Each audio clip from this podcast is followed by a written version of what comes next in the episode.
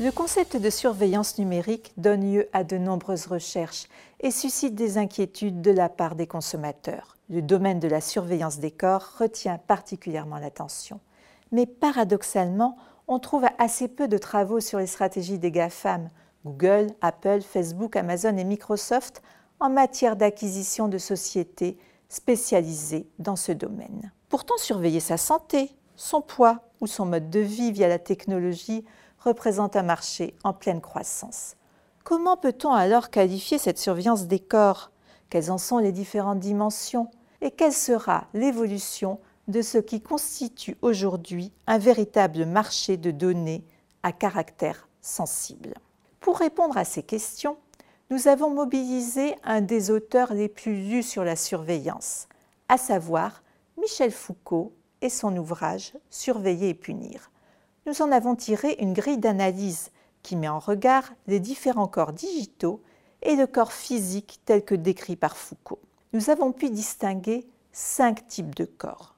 Le corps dressé, le corps numérisé, le corps documenté, le corps augmenté et le corps immortel. Par exemple, le corps numérisé est décrit chez Foucault comme un corps disséqué par une médecine encore balbutiante. Dans l'univers digital, le corps numérisé est celui de la reconnaissance faciale, du clonage et des technologies de bioprinting. Sur le plan empirique, nous avons procédé à une analyse sémantique à partir de la base de données de veille technologique CibInsight. Globalement, cette analyse montre que les stratégies d'acquisition des GAFAM sont incontestablement bodycentriques, centrées sur les corps et peuvent être prédites. Voici une illustration de quelques résultats les acquisitions récentes faites par Google le positionnent sur le marché du corps immortel et numérisé. Ces acquisitions sont liées à la gestion de la fin de vie, la lutte contre la maladie et la génomique.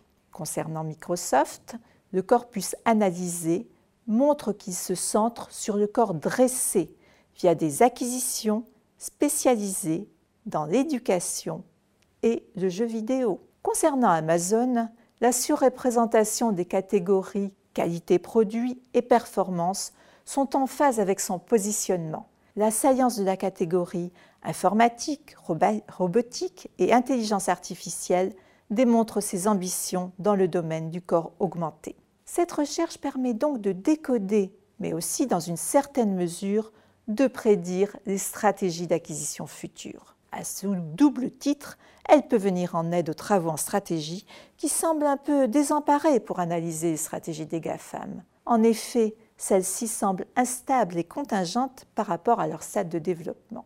Elle aide également à mieux comprendre la privatisation du contrôle, la coercition digitale douce et acceptée, voire voulue par les individus eux-mêmes.